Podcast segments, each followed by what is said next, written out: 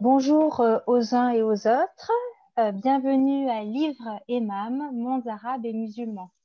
Je suis Myriam Catus, chercheuse au CNRS à l'IREMAM à Aix-en-Provence.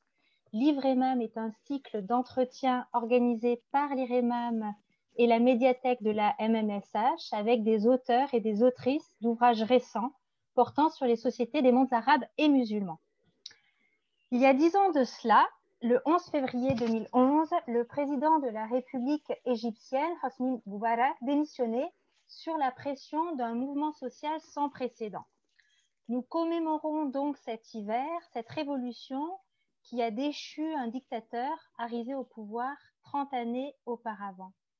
À cette occasion, l'attention aujourd'hui se porte davantage euh, sur la décennie qui a suivi et sur les espoirs pour beaucoup déçus de l'esprit de révolte en, Égypte comme dans euh, d'autres sociétés du Maghreb et du Proche-Orient.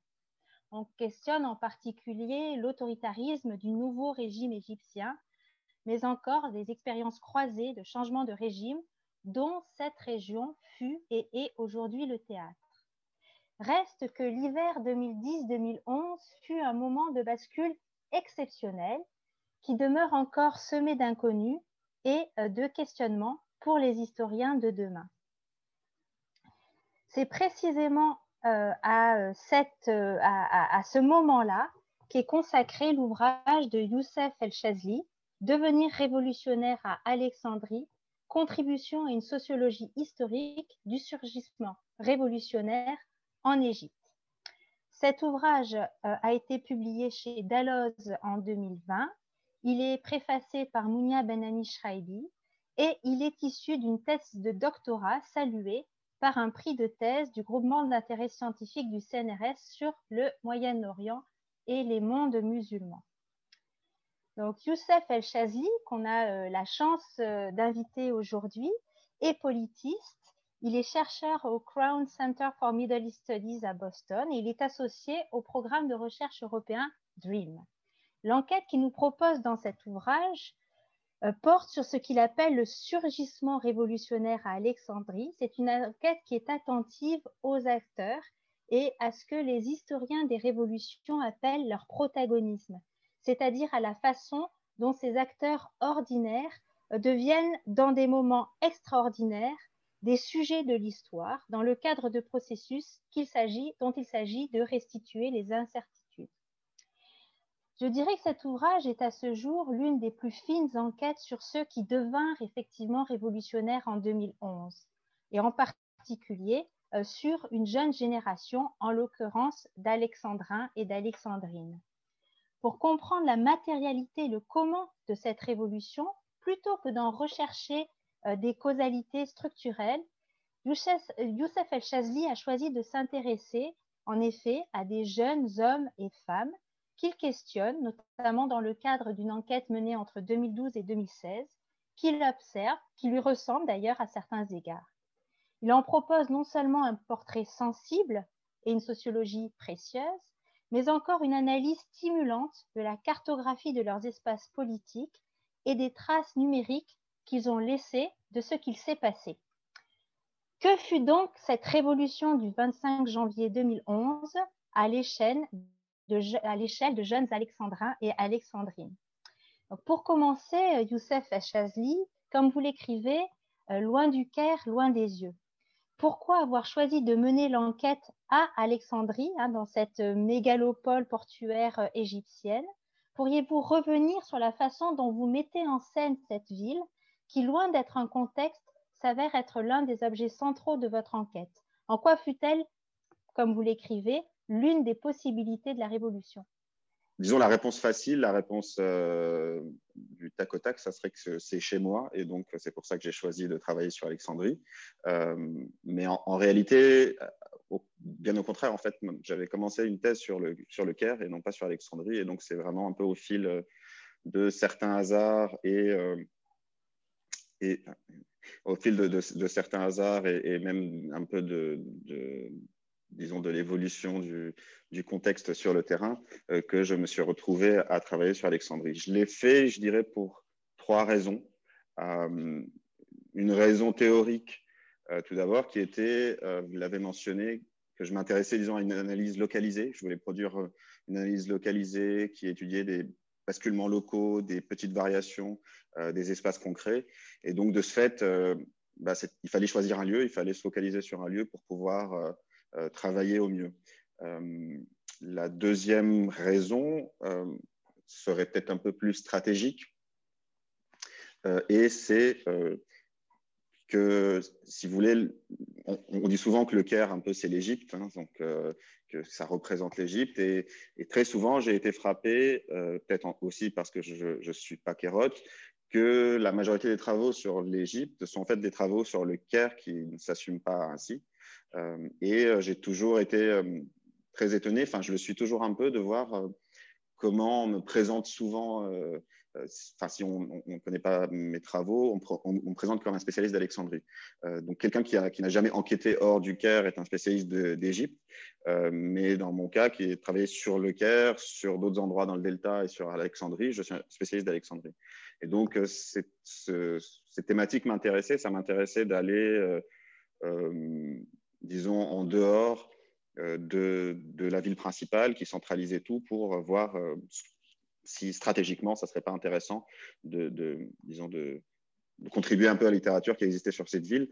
D'autant plus que quand on regarde euh, la littérature en sciences sociales sur euh, Alexandrie, quand même une très grande ville, il n'y avait quasiment rien. Euh, en tout cas, il y a dix ans, il y avait très, très, très peu de travaux qui avaient été faits. Alors, depuis, ça s'est un peu développé, mais c'est vrai que c'est un moment où on a un peu un vide là-dessus. Et enfin, je dirais une raison empirique, c'est que dans les années avant 2011, il y a un ensemble d'événements. Alors, il y a la mort du jeune Khaled Saïd, dont on reparlera peut-être euh, plus tard, euh, mais aussi certaines caractéristiques d'Alexandrie. On considère qu'Alexandrie est un bastion islamiste. C'est une ville où il y a une grande présence des frères musulmans et des courants salafistes. Euh, c'est une ville qui est assez grande, euh, donc euh, assez développée pour ne pas être totalement dépendante de la capitale, donc avoir un tissu démographique assez diversifié, des universités, un port, des industries. C'est la, la, ville la plus industrielle d'Égypte, et entre autres. Et, donc, il y avait, un, disons, un certain nombre de caractéristiques qui permettaient d'en faire un cas intéressant.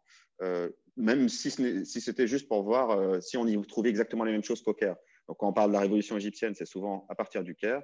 Bah, quand on regarde Alexandrie, est-ce que finalement on revoit la même chose ou est-ce que ça nous pousse à nuancer et peut-être à l'avenir de faire des travaux euh, euh, sur, euh, d'ailleurs, sur le, le Sahel, le sud de l'Égypte, sur d'autres espaces qui ne soient pas nécessairement le Caire ou Alexandrie et les grandes villes? Donc voilà, je dirais que c'était un peu les, trois raisons. Ouais. En tout cas, c'est une belle enquête qui effectivement nous plonge euh, dans cette ville à travers euh, ses habitants, mais aussi à travers euh, les rapports aux politiques qui s'y jouent. Alors avant d'avancer un peu justement sur cette enquête, je voudrais revenir sur votre titre qui campe votre questionnement central, donc devenir révolutionnaire. Alors c'est un titre qui fait référence, comme je le comprends, à l'ouvrage de l'historien américain hein, des révolutions, hein, Timothy Tackett, donc son ouvrage fameux Par la volonté du peuple, comment les députés français euh, de 1789 sont devenus révolutionnaires.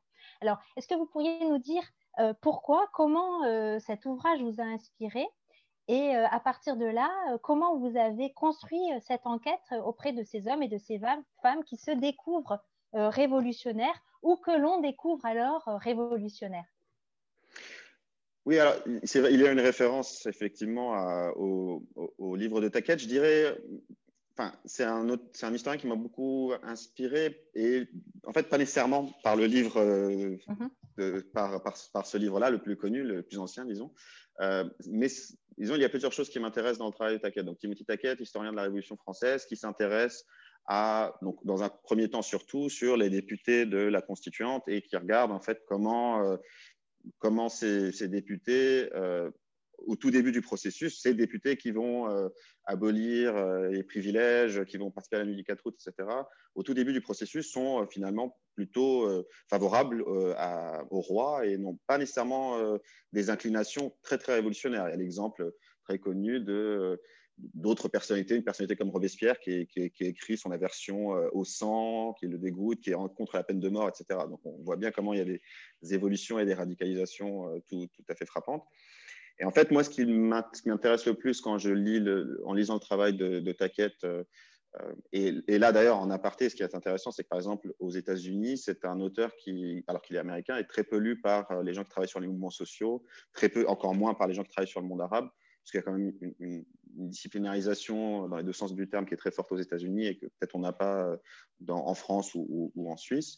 Et donc, la lecture d'auteurs comme Taquette par des sociologues du politique bah, permet premièrement de, marquer l'intérêt pour les individus. Taquette est quelqu'un qui consacre beaucoup de pages aux individus, euh, d'où ils viennent, euh, leur socialisation, euh, leur monde. il y a un chapitre intitulé Les révolutionnaires et leur monde dans l'ouvrage sur la terreur. Donc, l'idée, qu'est-ce qui entoure, quelle manière de penser enfin, marque ces, ces, futurs révolutionnaires Comment avant de devenir révolutionnaire réellement, comment euh, ils raisonnent, comment ils réfléchissent, quels sont leurs intérêts, etc. Donc c'est ce premier point qui m'intéresse, c'est-à-dire, euh, vous l'avez mentionné, plutôt que d'être dans des grandes analyses causales, plutôt que d'être dans des acteurs collectifs, euh, le peuple, la jeunesse, etc., il va regarder vraiment dans le détail comment les individus deviennent révolutionnaires. Donc ça, c'est un, premier élément qui m'intéresse et qui va être au cœur, disons, de, ma démarche. le deuxième, c'est que Taquette s'intéresse aux individus, mais il n'a pas du tout une lecture déterministe ou fixiste de ces individus. Ces individus, ils ne sont pas fixés une fois pour toutes, ils ne sont pas à gauche une fois pour toutes, ils ne sont pas à droite une fois pour toutes, ils ne sont pas contre la peine de mort une fois pour toutes. Et, euh, disons, leurs caractéristiques euh, permettraient de prédire ce qu'ils vont faire, euh, etc. Une des choses sur lesquelles il, il insiste beaucoup, c'est les variations au sein d'une même trajectoire et comment les mêmes personnes vont être prises dans des aléas, vont changer de position très vite et vont euh, euh, passer parfois de position révolutionnaire à contre-révolutionnaire, etc. Et cela m'intéressait parce que je le voyais, en fait, tout simplement. C'est-à-dire, euh, il y a toujours ce qu'on observe, ce qu'on récolte et puis ce que la littérature nous offre. Et puis parfois, bah, il y a des décalages assez importants entre la manière dont ils sont censés se comporter, selon certaines théories, disons, et ce qu'on voit concrètement faire les gens. Donc ça, c'était un autre point qui m'intéressait, qui est très lié à un troisième point, c'est-à-dire la prise en compte des émotions. Euh, Taquette a une phrase, euh, je pense c'est dans l'ouvrage sur la terreur, euh, où il, dit très bien, de manière assez claire, c'est une phrase que j'avais reprise, je me rappelle, dans, dans, le speech de ma soutenance, il dit « Quiconque n'a jamais vécu une situation révolutionnaire ne peut difficilement comprendre euh, l'impact, le poids émotionnel que cet événement peut avoir sur ceux, et celles qui le vivent, et euh, qu'on ne peut pas comprendre finalement ce qu'ils vont devenir, comment ils vont faire. Typiquement, donc c'est dans l'ouvrage sur la terreur, comment est-ce que des personnes qui sont hostiles finalement à la violence en arrivent à opter pour des options euh, éradicatrices très violentes, sans comprendre ce contexte très particulier contexte émotionnel et qui permet aussi de comprendre ces variations, c'est-à-dire comment une personne peut passer, je le décris un peu dans la thèse, comment euh, et, dans le livre comment des, personnes qui organisent les mobilisations révolutionnaires, le soir même du 28 janvier, commencent à se demander s'ils n'ont pas fait une erreur et s'il ne faudrait pas calmer le jeu parce que ça a l'air de, trop, trop déraper. Et la dernière chose, mais qui est peut-être la plus centrale, c'est les sources euh, qu'utilise Taquette euh, et qui sont ce qu'on pourrait appeler, enfin, en tout cas, ce que j'ai dans, mon travail, j'ai appelé les sources simultanées.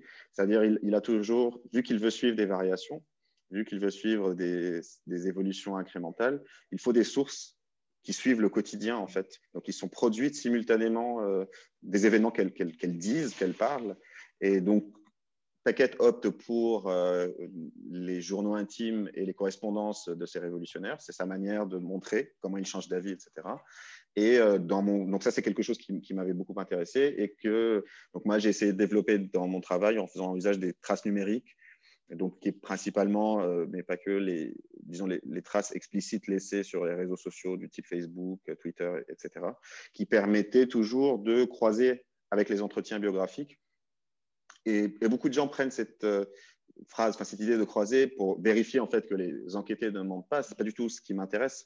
C'est en fait beaucoup plus que on, voit bien que dans ce type de moments, il y a une telle variation, il y a une telle euh, variabilité dans ce que les gens ressentent, la manière dont ils pensent les choses, qu'à posteriori, tout ça tend à se tasser et on tend à se rappeler des choses de manière rétrospective, de manière beaucoup plus, euh, beaucoup plus linéaire que mm. la manière réelle dont elles se sont déroulées. Donc c'est ça qui m'intéressait un peu et, et Taquette le montre très bien et donc c'était un des intérêts de dire voilà, quand on a vécu ces événements, on a vu comment soi-même on peut changer d'avis très vite sur ce qui se passe et donc c'était intéressant pour moi de, restituer ça. Donc c'est vraiment, disons, ces, ces éléments ont été au centre effectivement de la construction de mon objet qui regarde l'échelle individuelle, qui regarde les variations, qui regarde les aléas et qui regarde euh, justement un peu cette ambivalence qui est au cœur de, tout moment révolutionnaire. Oui, ça, rend vraiment votre ouvrage passionnant et effectivement, la façon dont vous abordez euh, ces traces numériques, je trouve, euh, constitue en soi comment dire, un, un élément qu'on devrait faire lire à euh, tous euh, les jeunes apprentis euh, chercheurs en sciences sociales aujourd'hui. Alors, je voudrais revenir à une autre notion clé de l'ouvrage qui est celle que vous appelez le surgissement révolutionnaire. Alors, j'entends que vous nous proposez par là de comprendre ensemble les causes et les logiques du devenir révolutionnaire en prêtant attention à ce que vous appelez les petits, des petits basculements marginaux, c'est-à-dire des micro-interactions qui peuvent provoquer de l'inattendu, je dirais, depuis l'échelle des individus jusqu'à l'effondrement du régime. Est-ce que vous pourriez nous expliquer cela davantage et éventuellement à partir d'exemples pour qu'on comprenne bien euh, les euh, enjeux de cette proposition? Je vais, je vais, essayer de partir d'un exemple, effectivement, euh, parce que c'est vrai, en essayant de réfléchir à cette question, c'est pas évident de la restituer, puisque finalement, elle condense les 500 pages de la thèse, et ça, ça essaie de résumer, c'est à la fois l'aspect surgissement révolutionnaire et le sous-titre qui va nécessairement avec, c'est-à-dire la, sociologie historique, c'est-à-dire en fait comment penser cette, articulation entre le passé sédimenté, si on veut, et, euh, ce, qui, jaillit dans une situation, ce qui n'est pas prévu, ce qui, est difficilement, euh, euh, qu'on peut difficilement prédire. Je vais, prendre un exemple. Donc, pour se remettre dans, la scène, on est le 25 janvier 2011. Euh, il est euh, à peu près la même heure que maintenant, il est 14 heures. On est euh, dans un des quartiers populaires de l'Est d'Alexandrie, un quartier qui s'appelle Abu Kharouf, dans, un plus grand quartier de la Safra. Et c'est un quartier populaire où il n'y a pas nécessairement eu de manifestations récentes mais c'est un des lieux où, pour plein de raisons, les militants ont choisi de faire partir leur manifestation. pour plein de raisons dans lesquelles je ne peux pas rentrer, mais juste, voilà, sachant qu'on part de là, de quelques manifestations qui, au départ, ont euh, une dizaine de personnes. Euh, si vous voulez, la stratégie, c'est qu'Abu Kharouf, c'est un quartier populaire avec des toutes petites ruelles. Euh, donc, c'est de l'habitat informel. Hein, c'est des constructions qui n'ont pas suivi les règles d'urbanisme qui souvent sont sans permis, qui ont été construites avec des toutes petites ruelles. Et la stratégie des forces de l'ordre est assez simple. C'est les forces de sécurité centrale, hein, donc la police, l'équivalent des, des, CRS en France, se positionnent sur la, route centrale et, les manifestants font leur, euh, leur, manifestation dans les petites ruelles. Donc, ce qui se passe ce jour-là, donc ça, c'est quelque chose qu'on me décrit par plusieurs personnes, et donc j'essaye de restituer dans un peu en faisant, je sais pas, comme le film Elephant, c'est-à-dire je, raconte euh, la perspective de différentes personnes qui sont dans la même manifestation. Ce qui se passe, c'est que le chef de manifestation, qui est un militant chevronné, arrive avec une centaine de personnes sur la place centrale. L'officier de police lui fait signe de repartir de là où il vient. Ça se répète un certain nombre de fois ça se répète trois, quatre fois. Or, au bout de la quatrième fois, la manifestation, c'est plus 100 personnes, c'est plutôt 800, euh, 900 personnes. Il y a de plus en plus de monde. Euh, dans les petites ruelles, euh, avec les champs, etc., on a vraiment cette sorte de, rumeur qui monte, ce bruit qui monte, et les, personnes de plus, se sentent de plus en plus autorisées à faire des choses qu'ils n'ont jamais faites. Il y a quelque chose qui est en train de se passer. Et au bout de la quatrième fois, en arrivant sur la rue principale, l'officier regarde le militant pour la énième fois pour lui signifier que s'il veut faire sa manifestation, il la fait à l'intérieur, pas à l'extérieur. Et à ce moment-là, un peu pris euh, par cet engouement euh, avec les gens derrière lui, le, militant fait juste comme ça au, policier, à l'officier. La manifestation, en quelques instants, déborde sur la rue centrale. Or, l'officier, qui ne, s'attend absolument pas à, cela, ce que cela arrive, parce que cela n'est jamais arrivé, ne réagit pas. Euh, donc, dans cette interaction, il ne donne pas d'ordre à ses, forces d'attaquer. Les manifestants interprètent que la police n'intervient pas parce qu'elle les soutient, donc ils applaudissent les policiers. Et en fait, en, quelques instants très rapides, il y a une, transformation de de la situation qui va. Donc, tout d'un coup, on se retrouve sur la grande rue, on s'aperçoit qu'on est des grands nombres et on a gagné quelque chose. Il y a eu une victoire symbolique. Des gens dans les balcons voient ce qui vient de se passer, descendent et rejoignent, etc. Donc ça, c'est une interaction voilà, qui montre un peu ce, basculement momentané. Mais ce basculement, en fait, il ne fait sens que ramener à des pratiques sédimentées. C'est-à-dire que d'un côté, euh, il y a une histoire de la police, il y a une histoire du maintien de l'ordre euh, en Égypte, des savoir-faire, etc., qui sont sédimentés tout au long des années 80, 90, etc. Les années 90, c'est la lutte contre les insurrections islamistes armées en Égypte, qui donne beaucoup de pouvoir euh, au, au, ministère de l'Intérieur, qui investit énormément dans euh, certaines formations, etc. Donc, on a toute une histoire de la police qui permet à la fois de comprendre pourquoi l'officier garde, enfin, a une gestion de cette manifestation de cette manière, et aussi pourquoi il n'anticipe absolument pas qu'elle puisse prendre une autre direction, puisqu'à jusqu'à ce jour, elle n'a pas pris d'autre direction. Et en même temps, ça a lié dans l'autre sens à une histoire des répertoires d'action, à une histoire de, euh, de la manière dont ces gens-là protestent à Alexandrie. Donc, par exemple, on en reparlera peut-être de l'affaire Khaled Saïd, mais six mois avant, les manifestants alexandrins, les militants, découvrent un peu au, hasard que, euh, enfin au hasard des événements, que c'est peut-être mieux d'organiser des manifestations dans les quartiers populaires résidentiels plutôt qu'en centre-ville devant le tribunal, et que ça a des effets sur la géographie de la manifestation, etc. Donc en fait, quand on voit aussi l'histoire des quartiers populaires, par exemple. Donc, l'histoire des rapports entre police et habitants des quartiers populaires, l'histoire même euh, de euh, la construction de ces quartiers populaires et de la manière dont on va isoler euh, certaines populations dans certains coins de la ville, etc.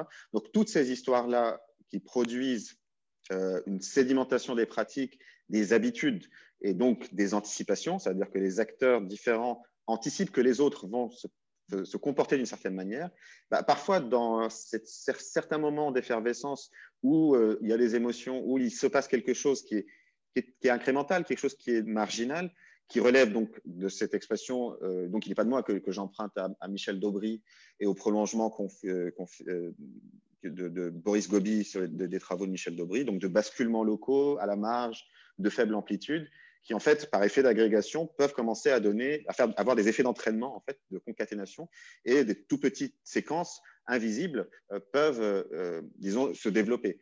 on peut aussi faire l'inverse, c'est-à-dire j'ai aussi étudié dans, dans, le livre des manifestations qui n'ont pas marché ce même jour. Et donc, il montre aussi qu'il n'y a pas de déterminisme, c'est-à-dire il y en a où ça ne marche pas. Il y en a où, pour plein de raisons, le chef de manifestation ne peut pas prendre de risques supplémentaires, et donc il, il, revient parce que sa socialisation militante est plutôt de faire attention, etc. Donc, disons, c'est tout le problème le surgissement révolutionnaire, c'est d'essayer d'articuler, de ne pas rentrer dans ce débat stérile qui, a toujours, qui existe toujours sur la révolution, est-ce que c'est les causes ou c'est la spontanéité, est-ce que c'est, voilà, on est plus d'un côté ou de l'autre, bah, c'était d'essayer de formuler, euh, en, en, dialogue avec euh, des collègues et, une littérature qui existait aussi déjà, euh, comment penser finalement la relation entre les petites causes et les grands effets. parce qu'il y a cette chose que l'événement révolutionnaire est un événement grand, grandiose, un peu dans les deux sens du terme, qui, implique beaucoup de gens et aussi qui a une certaine noblesse. Et donc, on a tendance à vouloir y trouver, à lui trouver des grandes causes, parce que ça serait un peu bizarre qu'il ait des, petites causes marginales, etc. Et finalement, moi, je pense que disons, étant en tant qu'Égyptien et participant à cet événement, je n'ai pas beaucoup de doutes sur la légitimité, euh, disons, politique de l'événement. Euh, donc, je ne me sentais pas obligé de devoir prouver à autrui que les Égyptiens avaient des bonnes raisons de se révolter, mais juste d'essayer de comprendre comment ça avait fonctionné concrètement. D'accord. Alors, justement, euh, venons-en à ces Égyptiens qui se révoltent. Euh, donc à ceux qui deviennent révolutionnaires et euh, à leur monde, hein, comme vous euh, nous en avez commencé, comme vous nous en avez parlé. Alors, qui fit la révolution à Alexandrie et dans quels milieux sociaux? Votre ouvrage débute par un très beau portrait de groupe, je dirais, de la jeunesse alexandrine, où vous questionnez à la fois ses caractéristiques sociologiques, ses différents types d'engagement, ou encore vous questionnez ce que vous appelez euh, joliment euh, son hypothétique apesanteur sociale. Est-ce qu'on peut dire des révolutionnaires euh, qui, lesquels étaient jeunes, de classe moyenne et souvent au chômage? Ou bien est-ce que cette image générale cache-t-elle d'autres mécanismes et d'autres prédispositions plus subtiles au devenir révolutionnaire? Oui, alors je dirais oui et non.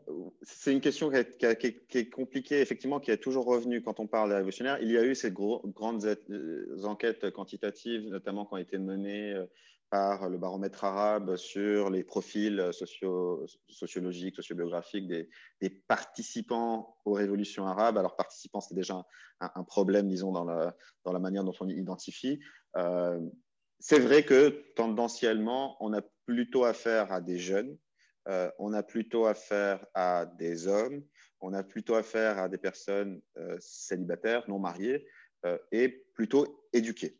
C'est généralement, tendanciellement, c'est le profil qu'on retrouve. alors, une fois qu'on a dit ça, évidemment, on n'a pas dit grand-chose parce que ce sont des caractéristiques finalement qui sont partagées par plein de gens qui sont dans cette même situation, cette classe d'âge, par exemple, etc. Donc, en, cela, ils ne sont pas extrêmement, euh, même s'ils sont un peu plus âgés que la moyenne, ils sont un peu plus éduqués que la moyenne, ça reste, euh, ça reste disons, des propriétés sociales euh, qui sont distribuées dans la population de manière assez, assez générale.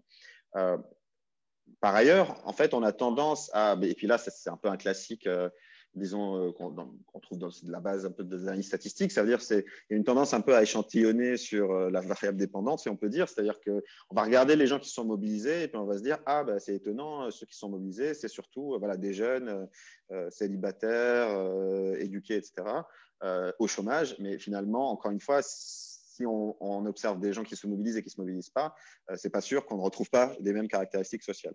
Donc, ce qui m'a intéressé, une fois que j'ai établi, disons, voilà, c'est ce portrait de groupe et ces éléments qui les, qui les réunissent, c'était de faire très classiquement euh, de la sociologie de l'engagement, euh, qui tend à dire euh, les propriétés sociales, avoir des propriétés partagées, des caractéristiques partagées, ne garantissent en rien la mobilisation, le passage à la mobilisation.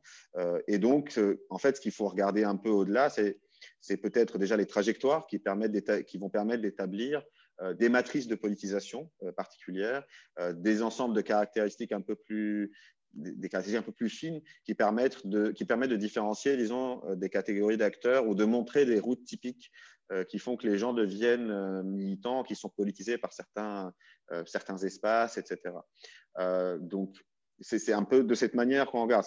Oui, dans mon corpus, on a plutôt affaire, effectivement, ben, on pourrait, si on, lit rapidement, on peut dire, bah, finalement, oui, c'est ça, c'est des jeunes, etc. mais, comme je l'ai dit, c'est plutôt ça c'est-à-dire que ce n'est pas que ça. Et, euh, là, je, viens de, finir, par exemple, un, papier qu'on fait avec euh, plusieurs collègues euh, qu'on avait présenté à, la MESA en 2019. Et ce papier étudie justement deux militants qui sont hors de ces catégories puisque sont, ils sont plus âgés, ils sont mariés, ils ont des enfants, donc ils sortent complètement de ce modèle de la, disponibilité biographique euh, euh, et, pourtant ils sont très militants et ils vont le payer d'ailleurs ensuite puisqu'ils vont être emprisonnés. Mais ça, ça montre qu'on dit plutôt quand on, établit, disons, des, des tendances, ça n'explique pas en fait comment on devient révolutionnaire et que ces devenirs, ils sont quand même très variables et, et c'est là où il faut regarder un peu plus euh, les trajectoires, les cheminements qui les emmènent. Alors justement, enfin, une, autre des propositions que vous faites pour aller, pour avancer euh, euh, euh, dans cette perspective, c'est de travailler ce que vous appelez les matrices de politisation qui s'avèrent importantes, sinon déterminantes, en tout cas qui sont saillantes dans la trajectoire de ces individus et de ces groupes. Alors effectivement, euh, une autre représentation partagée euh, de ces moments euh, révolutionnaires est que ce furent des révolutions entre guillemets spontanées, dans le sens où elles n'auraient pas été guidées ou instruites par des organisations politiques facilement identifiables.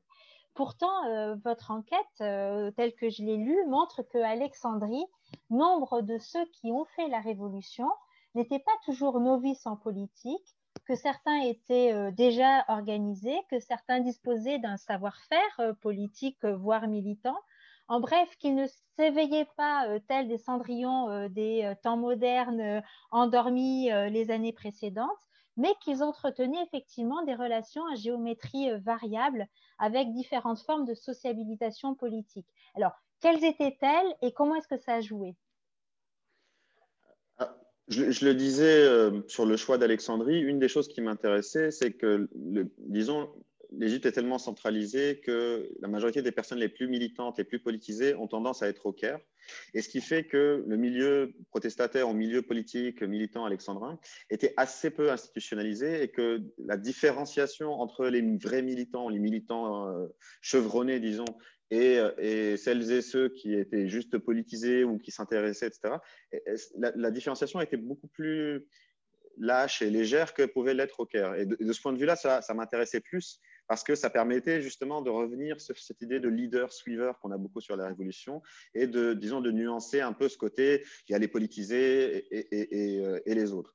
Euh, juste pour prendre une anecdote avant de, décrire euh, ces matrices, euh, je me rappelle d'une de mes enquêtées euh, qui me décrivait toujours, disait, pendant l'entretien, elle, me dit, oui, moi, je n'ai pas eu euh, la, la, socialisation, euh, une vraie socialisation politique, euh, vraiment des militants, enfin celle des, vrais militants, que tout le monde a. Et elle pensait toujours à une militante socialiste révolutionnaire alexandrine très connue, euh, Mahinour el-Masri, en disant voilà, moi, je, ne suis pas comme Mahinour, je n'ai pas eu. Or, en fait, ce qui était très intéressant, c'est que Mahinour, qui était généralement, dont on pensait qu'elle était un peu l'étalon, elle était l'archétype de la militante, avait une trajectoire tout à fait marginale en sens statistique au, regard des autres. Euh, et d'ailleurs, ça me faisait souvent, enfin, je me rappelle, ça a fait penser au travail de Marie Van Etzel sur, euh, sur les frères musulmans, où elle, prenait toujours l'exemple que ce qu'on considère comme étant le frère typique, euh, finalement, ça n'était pas, Qu'est-ce que ça veut dire typique dans ce sens-là Parce que c'était juste les plus connus, les plus visibles, mais en fait, leur trajectoire ne représentait pas du tout une moyenne euh, ou voire même un groupe euh, qui serait important. Donc, de ce point de vue-là, la majorité des, des, alexandrines et alexandrins qui finissent par faire la révolution, en fait, ont des trajectoires euh, assez variables, mais dans lesquelles on retrouve quelques grandes matrices qui, euh, alors ça va être étonnant, euh, ne sont pas des matrices totalement différentes de celles qu'on retrouve pour les militantes et militants un peu partout dans le monde, donc dans les travaux de sociologie et mobilisation. Donc voilà, encore une fois, hein, c'est la banalisation, qu'on peut banaliser avec les sciences sociales ce type de matrice.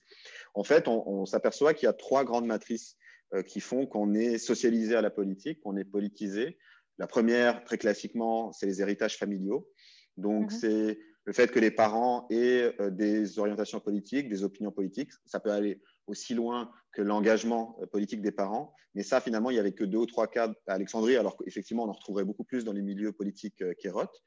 Mais en fait, après, de manière beaucoup plus large, juste les opinions politiques, le fait que les parents parlent de politique à la maison, le fait d'avoir un oncle ou une tante ou un, grand frère ou un cousin, une cousine qui s'intéresse à la politique d'une manière ou d'une autre, euh, va permettre de, disons, d'être au courant de ce qui se passe, d'entendre parler de ces choses-là, etc. Donc ça, c'est un grand classique, disons, dans la sociologie du militantisme. Ensuite, on a, disons, les différentes formes d'encadrement religieux. Et ça aussi, on, là, on force de, de, banaliser cette question euh, parce que, effectivement, Alexandrie est un bastion islamiste, etc. La grande majorité des travaux sur les mouvements sociaux montrent comment les réseaux religieux, que ce soit des réseaux d'église ou des réseaux euh, musulmans ou ailleurs, peuvent permettre ou permettre une, socialisation politique, une socialisation à l'action collective, en tout cas, peut-être pas politique, mais en tout cas une socialisation à l'idée de travailler collectivement, d'être en groupe, etc. Donc là, on, va s'apercevoir que dans ces militants, les socialistes révolutionnaires, euh, comme les libéraux euh, et, d'autres, passent par des instances d'encadrement religieux dans un sens très large. Donc ça peut aller effectivement d'une appartenance aux frères musulmans ou euh, d'organisations salafistes, etc. Mais aussi de manière euh, plus, plus large, plus, disons, plus d'appartenance même un peu plus lâche dans des associations de quartier, dans des groupes qui jouent au foot euh, et dans, voilà, dans des choses un peu plus de la vie quotidienne et, et, totalement normalisées et qui font sens dans l'Égypte des années 80, 90, 2000, qui est, qui est, comme les anthropologues ont beaucoup travaillé là-dessus, connaît une réislamisation, une, une réinjection du religieux dans l'espace public de manière assez forte. Donc voilà, les héritages familiaux, le religieux, et puis euh, encore un classique, les pratiques intellectuelles, c'est-à-dire euh, une espèce de passerelle entre euh, l'appétence pour la culture, l'appétence pour le cinéma. Euh, donc, dans le projet Dream qui a été mentionné, on avait récemment quelque chose sur les ciné-clubs euh, en Tunisie. Mais ça, on retrouve dans plein de pays, on retrouve en Égypte, le, théâtre, même simplement le, être dans, un foyer familial où on lit, être dans un foyer familial où il y a le journal. On m'a souvent cité l'exemple des bibliothèques, etc. Ça va être, cette appétence va pousser beaucoup de gens à se retrouver, par exemple, dans des lieux comme des, les simulations des, Nations Unies ou des choses comme ça, qui sont en fait plein d'espaces où on peut être autre. Et je vais y venir juste après. Mais il y a cette, logique de certaines pratiques. On, on peut, disons, sortir du giron des institutions euh, euh, qui ordonnent en fait le monde social, c'est-à-dire euh, la famille, l'université, où tout est, tout est déjà très clair ce qu'il faut faire. Et puis tout d'un coup, il y a des espaces où on peut expérimenter d'autres manières de faire. Et, c'est ce qui m'amène aussi à l'autre point. Donc il y a ces matrices, mais il y a aussi les espaces. Les années 90, mais surtout 2000, sont une période où tout un ensemble d'espaces émerge, à Alexandrie comme ailleurs en Égypte, et qui vont créer euh, des publics et qui vont créer du coup aussi des, lieux un peu où il se passe des choses différentes. Je pense à la, vraiment au tournant de l'an 2000, il y a l'ouverture de la bibliothèque d'Alexandrie, euh, il y a plusieurs centres culturels indépendants qui ouvrent à Alexandrie, il y a aussi le développement des centres commerciaux, des malls, euh, qui est un moment assez important puisque ça crée un, un nouvel espace social où les gens peuvent juste traîner et passer du temps.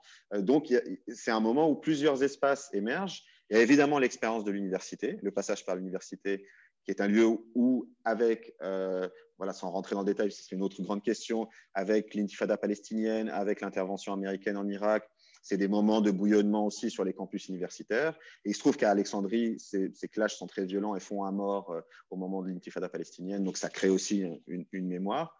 Et euh, enfin, euh, l'espace, l'espace de tous les espaces, celui que, enfin, c'est des expériences par lesquelles je suis passé aussi. Donc, c'est pour ça que ça me, ça me, ça me parle.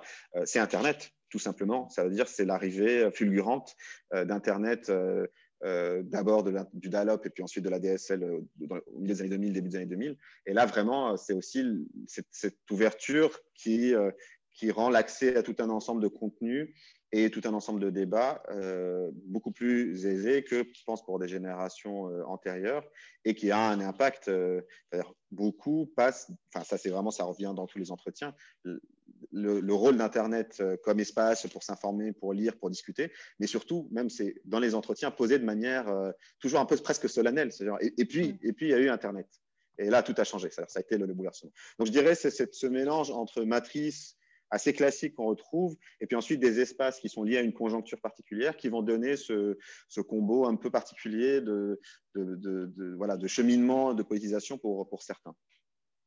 Oui, d'ailleurs, en vous lisant et en lisant une autre thèse récente euh, sur l'action collective des jeunes en Tunisie après la révolution, celle de Ayman qui est aussi une très belle thèse, j'étais frappée par le rôle que, euh, jouent des institutions euh, comme l'université effectivement, ou encore des expériences comme celle de la recherche d'emploi, hein, pour reprendre euh, l'autre thèse, euh, dans la politisation de ces jeunes hommes et de ces jeunes femmes, et probablement que là, il y aura des choses à faire dans les années à venir encore. Alors, je voulais revenir sur un point que vous avez commencé à évoquer, qui est celle de la révolution avant la révolution, pour ainsi dire.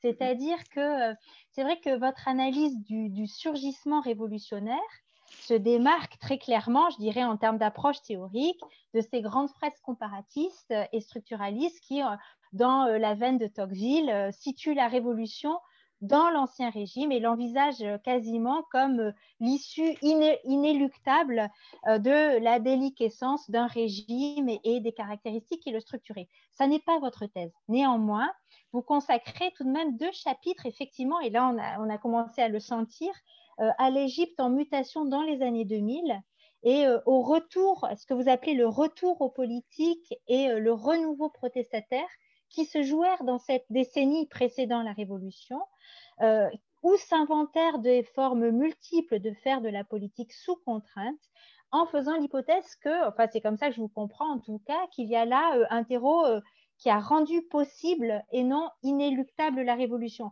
Alors, vous avez commencé à en parler, mais est-ce que vous pouvez revenir euh, en quelques mots euh, pour euh, développer un peu cette idée que je, trouve vraiment passionnante? Oui, alors c'est même pire parce que la, donc, le seul chapitre, disons, qui parle, qui est, ma thèse, c'est le dernier chapitre. Donc, euh, et c'était un pari un peu risqué parce que finalement, euh, dans, parce que donc en Suisse, on a deux soutenances, une privée, une publique. Et je me rappelle que le jour de la soutenance privée, on m'a, on m'a fait remarquer que, parce que je disais un peu euh, naïvement dans, dans l'annonce du plan, où je disais que du chapitre 1 à 4, préparer le chapitre 5. Donc euh, là, pour un jury, ça tue ça d'entendre ça. Ça veut dire qu'on va devoir euh, se farcir 300 pages qui, préparent en fait à, votre vrai propos. Donc bon, mais finalement que ça, passait mieux que, ça. Euh, mais moi, je dis toujours que le, vrai chapitre de la thèse, la thèse de la thèse, c'est le chapitre 5 qui, qui s'intitule Faire la révolution et donc vraiment qui est ce sur lequel porte le surgissement révolutionnaire. L'argument que je faisais, c'était de dire, en fait, pour comprendre l'effondrement que je décris, cet effondrement qui est euh, inattendu, qui est incertain, qui peut ne pas avoir lieu, qui est contingent. Pour comprendre cet effondrement, je dois décrire la construction euh, de ce qui va s'effondrer. Et pour décrire cette construction, j'ai besoin de quatre chapitres. Alors peut-être j'aurais pu le faire plus vite, mais disons, je dois prendre le temps sur quatre chapitres de décrire l'édifice pour ensuite pouvoir comprendre la manière dont l'édifice tombe. Euh, pour moi, la, question, en fait, elle, elle se situe euh, ça c'est un peu, mais aussi c'est dans la manière d'écrire des, sciences sociales, dans les auteurs euh, qui, et autrices qui peuvent m'inspirer. De travail avec un de mes collègues euh, aux États-Unis, Pascal Ménoré, c'est aussi des, réflexions qu'on a souvent sur que finalement, au cœur de, toute écriture de sciences sociales, il y a une histoire qui doit tenir debout, qui doit faire sens. et, cette narration, cette idée de la narration, j'y tiens beaucoup. Euh, et donc, comment raconter cette histoire de la Révolution en faisant tenir à la fois, donc en, ayant la volonté de dire qu'il y a du passé sédimenté, il y a des pratiques qui relèvent de l'ancien, qui relèvent de, ce qui s'est passé avant, et des choses qui jaillissent en situation, qui relèvent de l'échange de coups et qui relèvent de la situation. Donc ça, c'était un peu le pari euh, qu'il fallait tenir, qu'il n'est pas nécessairement aisé de tenir avec les contraintes d'une thèse. Euh, parce que voilà, on n'a pas les libertés euh, euh, littéraires, disons, qu'on pourrait avoir ailleurs. Mais après, c'est une vraie question dans la manière d'écrire. Et je, prends un exemple. Donc, on, parle d'Alexandrie.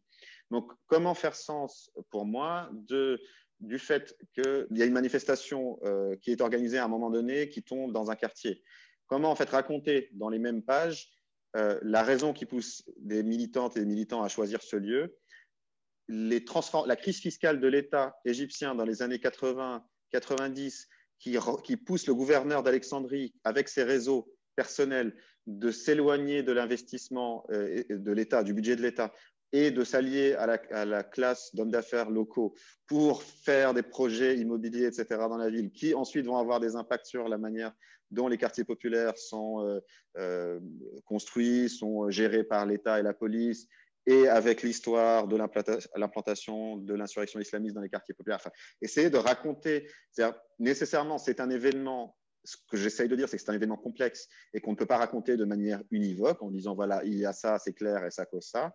Donc, comment retenir tous ces liens, comment raconter toutes ces, toutes ces ficelles? Et essayer de faire une histoire qui fasse sens, qui soit lisible et qui rende compte à la fois de ce passé et euh, de, de, ce qui échappe, etc.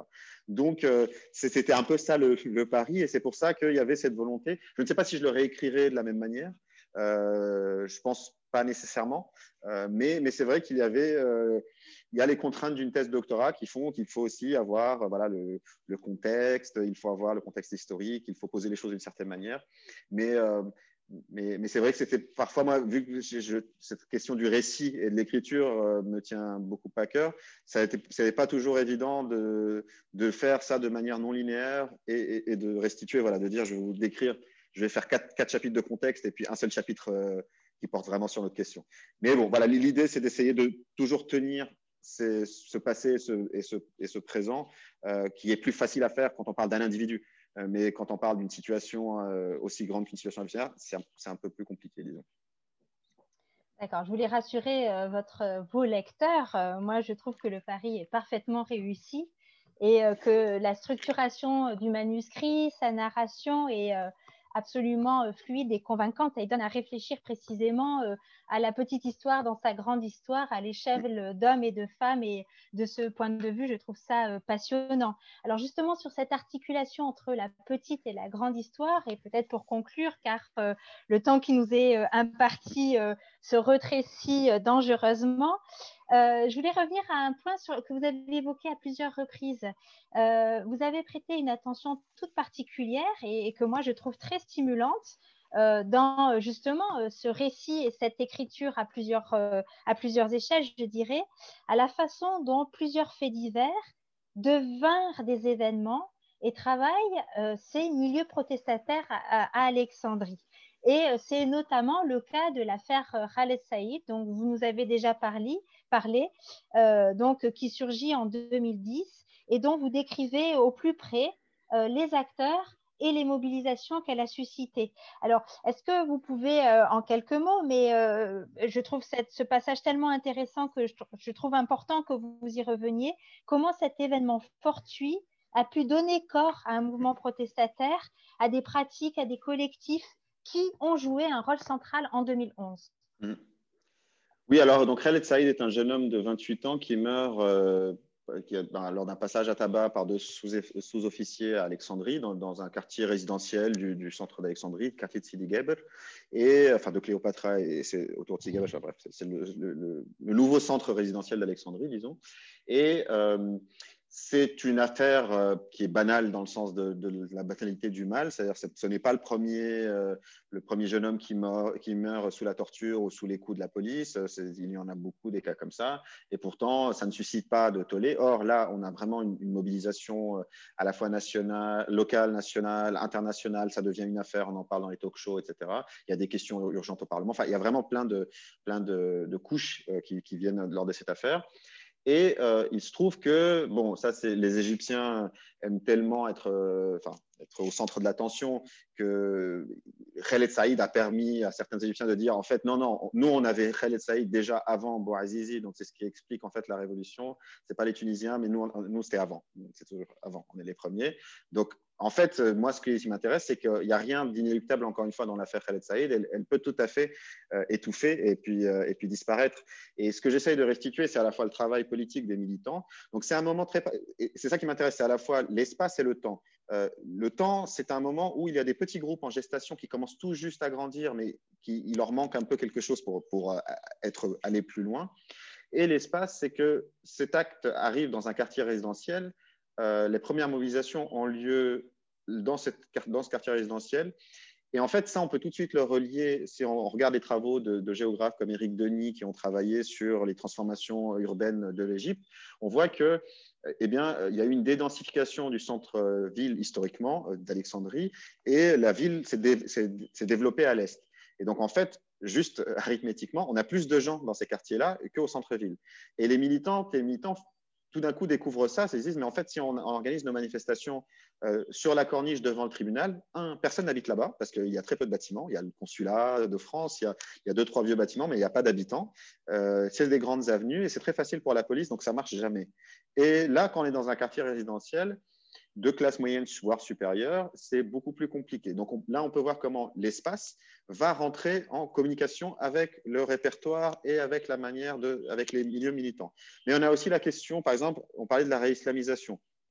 Le premier, première mobilisation qui se fait, c'est une salat al donc une prière de l'absent, qui est organisée et qui pousse beaucoup de gens qui s'intéressent à ces questions politiques, mais qui ne sont pas dans les groupes politiques, euh, qui regardent ça de loin, qui suivent sur les réseaux sociaux, eh ben, ils vont aller participer à ce premier événement parce que c'est juste aller faire la prière. C'est un événement assez normal et qui est très proche de, enfin, beaucoup de gens le pratiquent.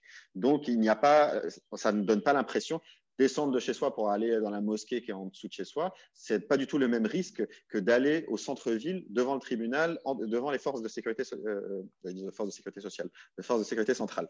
Euh, donc il y, a, une grande différence, mais qui montre aussi comment ces espaces, les lieux où on fait les choses, bah, vont drastiquement changer le rapport des personnes à la manifestation, etc.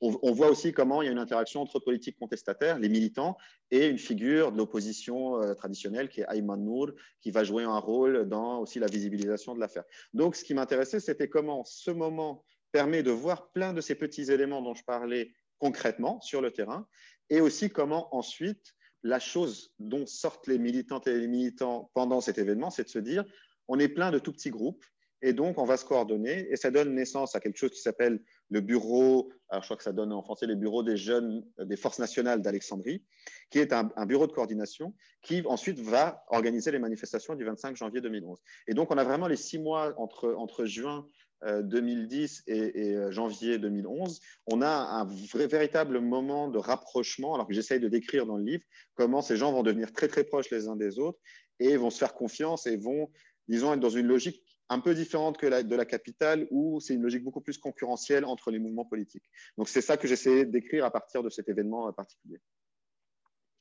D'accord, merci beaucoup. Donc je vais, euh, on va conclure cet échange et je vais inviter euh, les euh, lecteurs à se plonger dans votre ouvrage et dans son cinquième chapitre finalement pour découvrir comment ces hommes et ces femmes ont fait la révolution parfois même sans le croire, euh, voire parfois en évitant même d'en faire une. Donc, de découvrir comment a surgi la révolution Alexandrie. Et euh, je voudrais donc qu'on consacre les 10-15 minutes qui nous restent à ouvrir peut-être la discussion euh, avec le public et en particulier éventuellement à creuser certains des points que vous avez évoqués euh, voir, à discuter avec vous sur euh, dix ans plus tard, que reste-t-il à Alexandrie euh, des traces et de l'actualité de cet esprit de la révolte pour faire un clin d'œil à un autre ouvrage récent auquel vous avez participé et auquel on pourrait d'ailleurs consacrer une édition prochaine de Livre et MAM. Donc, je vous propose d'ouvrir le débat, donc de vous manifester en levant la main si cela est possible, euh, et euh, donc, en profitant euh, de la présence de Youssef El Chazli pour achever cette discussion autour de ce bel ouvrage. Thomas, a l'air d'avoir une question, mais. D'accord, vas-y, vas-y, je t'en prie. Je vois pas les, en fait, je vois pas les, les personnes qui se manifestent. Vas-y, Thomas. Effectivement, j'ai une question. Merci, Youssef. alors moi, j'ai pas encore eu la chance de, de lire ton livre. J'avais une question sur un, un aspect, je pense, c'était une citation d'un article, article, que tu avais publié dans, l'ouvrage collectif euh, devenir, révolutionnaire, dans, le collectif, qui était, je pense, des, manifestants qui disaient lors de la première manifestation Ah, il y a eu une révolution en Tunisie, aujourd'hui on aura beaucoup de monde. Je ne sais pas si tu te souviens de cette. Euh, et ça m'avait beaucoup marqué parce que c'est vraiment très intéressant, c'est-à-dire quand quand on regarde, enfin, ça permet justement d'échapper de, de, au biais rétrospectif, c'est-à-dire de, ça paraît inconcevable quand on sait ce qui s'est passé après, que, que, des gens avaient finalement aussi peu d'ambition au début des manifestations, parce que nous, on, a tendance à relire ça comme une sorte de déferlant de révolutionnaire qui balaye la région, alors qu'on a des gens qui, alors même qu'il y a déjà eu la chute d'un, je, cite ça de mémoire, hein, mais je suis à peu près sûr, mm-hmm. euh, d'un dirigeant de la région, euh, leur grande ambition de la journée, c'est d'avoir beaucoup de monde à la manifestation. Je voulais savoir si c'est un aspect que tu avais développé dans le livre, en fait, c'est-à-dire cette, perception, cette évolution des perceptions de, des chances de succès du mouvement. Mm-hmm. Oui, alors en fait, c'est euh, à la fois bon, c'est une partie du chapitre 5, c'est en fait en quelque sorte c'est l'énigme du chapitre 5 et euh, donc je, je, fais le clin d'œil à Paul Veyne parce que j'ai une section qui s'appelle les révolutionnaires ont-ils cru à la révolution? Et en fait euh, ce que je montre c'est que non très peu et, euh, et c'est vraiment une croyance qui va se développer au fil au fil de, l'action et justement c'est là où le passé c'est-à-dire finalement en fait plus on est révolutionnaire c'est-à-dire plus on a de l'expérience politique plus on a de l'expérience politique plus on est persuadé qu'il ne va pas y avoir de révolution. Parce qu'en fait, euh, l'expérience montre que non. Et euh, ce n'est pas la première fois qu'il y a un appel en ligne à des manifestations. On a eu le 6 avril 2008, effectivement. Euh, il, y a, un grand moment d'engouement autour de, des manifestations pour Khaled Saïd, mais qui ne mène à rien, en fait, qui mène même à plus de répression ensuite.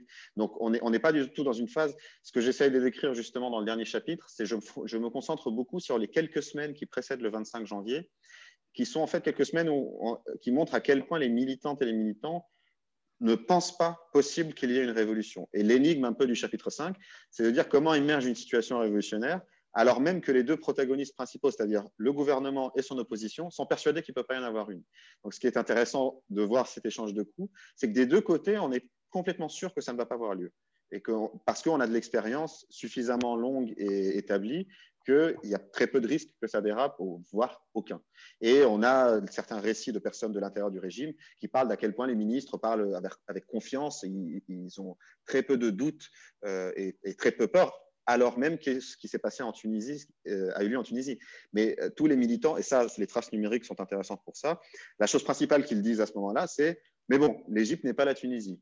Euh, la Tunisie, euh, ils sont plus éduqués, ils sont plus ceci, ils sont plus cela. Donc ça explique, mais ça va pas être chez nous. Donc moi, je, décris ça, en, je parle un peu de, pessimisme prudent, c'est-à-dire aussi, c'est un peu ce, cette, ce côté, c'est-à-dire plus on est jeune et moins expérimenté en politique, plus on, y croit ou on croit y croire, comme, dit Paul Venn, mais plus on a de l'expérience, plus on a de la bouteille, euh, on est plutôt pessimiste et on est plutôt voilà, on veut pas, ce que je disais dans le texte récent, c'est un peu comme, enfin, c'est un peu le côté euh, déception amoureuse. On veut pas trop y croire pour pas être trop déçu ensuite. Donc, il y a le côté des militants ils disent non, non, c'est pas possible. Donc, leur grand espoir, c'est effectivement le, maximum, c'est d'avoir beaucoup de gens dans la rue pour peut-être recruter un peu des gens. Et le maximum auquel ils imaginent, c'est de prendre une place à un moment donné, une place euh, d'un quartier populaire, et de la garder quelques heures. Et d'ailleurs, il y a une conséquence logique euh, très euh, marrante de ça, c'est qu'ils euh, ne savent pas comment finir la manifestation. Ça, c'est donc j'ai un passage sur finir une manifestation, et tous les militants ils disent, bah, le problème c'est que le 25 au soir et le 28 encore une fois au soir, ils savent plus quoi faire parce qu'ils n'ont jamais eu à finir une manifestation de leur vie. C'est les forces de l'ordre qui finissent les manifestations. Et donc, il y a, un, flottement total parce qu'ils n'ont jamais même prévu qu'est-ce qu'ils feraient si jamais ça marchait. Ça, ça, sort de l'entendement, ça sort de ce qu'on peut imaginer. Donc clairement, ça c'est cette contradiction euh, qui m'intéresse beaucoup. C'est-à-dire comment voilà, tout, tout, le monde est persuadé que ça ne peut pas arriver et pourtant tout le monde va agir de certaines manières qui vont produire ça en fin de compte. Alexandra Marquis? Oui, bonjour. Euh, je voulais déjà Merci pour euh, cette intervention, c'est très intéressant et ça m'a vraiment rappelé le temps où j'étais à Alexandrie au moment de la Révolution. Donc je confirme effectivement euh, ce que Youssef a dit, même si j'étais étrangère et j'ai fait euh, toute autre recherche, donc je n'étais pas là pour ça. Mais mes amis qui n'y croyaient pas trop, après, ont participé. Donc moi aussi, je me suis intéressée. Et depuis rentrer en Italie, j'ai commencé à travailler un peu sur ces mouvements protestataires au sein de maintenant l'université de, Cagliari en Sardaigne, en Italie, euh, où on essaye de lire un peu ces mouvements protestataires avec euh, en particulier, mais euh, évidemment d'autres références. Donc je me demandais si y a eu un niveau de politisation après. Donc si dans les manifestations il y a eu des références aussi euh, à d'autres euh, hommes ou femmes politiques, par exemple, même d'autres euh, provenances, parce que parfois on a vu, bien sûr, je recherche Gramsci, donc je trouve ça, mais j'ai vu même des frères musulmans avec une copie de sélection des cahiers de prison de Gramsci, par exemple. Mais je me demande si d'autres groupes participants ont des références même à Marx, à Che Guevara ou à un défenseur révolutionnaire africaine, par exemple, jusqu'à maintenant. Bah, maintenant la, révolution, effectivement, a, pris d'autres euh, issues. Merci beaucoup. Euh, euh, oui, bah, bien sûr. Alors les années qu'on suivi, hein, les années 2011-2013, sur, lesquelles ne porte pas le, livre, mais sur lesquelles j'ai continué à travailler, ont été des années d'une politisation intense. Et donc dans ces années, il y a effectivement eu euh, des figures qui ont. Alors en fait, je dirais de manière assez assez étonnante, c'est quelque chose qui, m'a toujours qui a attiré mon attention, sur laquelle j'ai pas trop eu l'occasion de travailler, mais c'est un peu l'étrange carrière des, des humanités dans, la, dans les révolutions arabes. Et donc je dirais il y a eu des figures, effectivement, euh, comme, euh, comme, comme Gramsci ou comme d'autres qui ont été présentes, mais, mais surtout des figures euh, comme Michel Foucault ou Deleuze, ou qui ont été popularisées en fait par certains auteurs, certains militants. Je pense à Ali Rogel, par exemple, en Égypte, qui, a, qui, a, qui est un grand lecteur de, de, Deleuze et de Foucault, etc., et qui en a beaucoup parlé.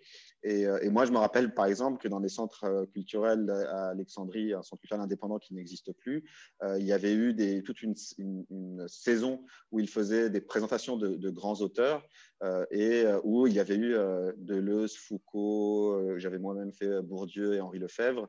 Et en fait, ça m'étonnait toujours de voir qu'on se retrouvait avec des salles pleines, avec des gens debout sur les fenêtres, enfin, un peu des vieilles images où je me disais toujours que la même chose organisée en France, je n'étais pas sûr qu'il y aurait eu beaucoup de gens venir assister à une introduction. À, je sais pas, à Pierre Bourdieu ou à, Michel Foucault. Donc ça, je pense qu'en en fait, il y a eu beaucoup d'intérêt pour les auteurs une certaine euh, frange d'auteurs critiques, etc.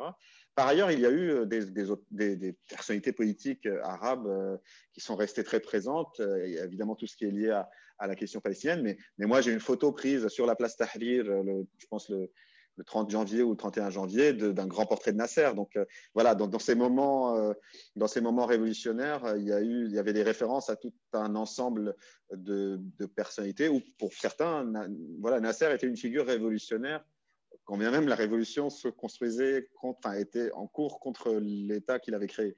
Donc il y, a un peu des, flottements entre les référentiels et, euh, euh, et, ce qui peut exister de manière euh, historique. Mais sinon, là, je pense qu'aujourd'hui, on retrouve, il y, a, un grand retour de Gramsci dans les groupes de lecture, parce que c'est la seule chose qui existe encore, je pense, un peu politiquement en Égypte.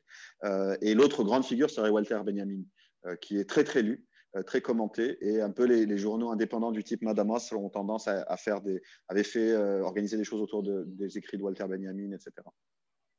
Euh, Youssef, s'il n'y a pas d'autres questions, je vais te remercier pour cet entretien vraiment passionnant autour de cet ouvrage dont je vous rappelle le titre, donc Devenir révolutionnaire Alexandrie, un ouvrage paru chez Dalloz en 2020.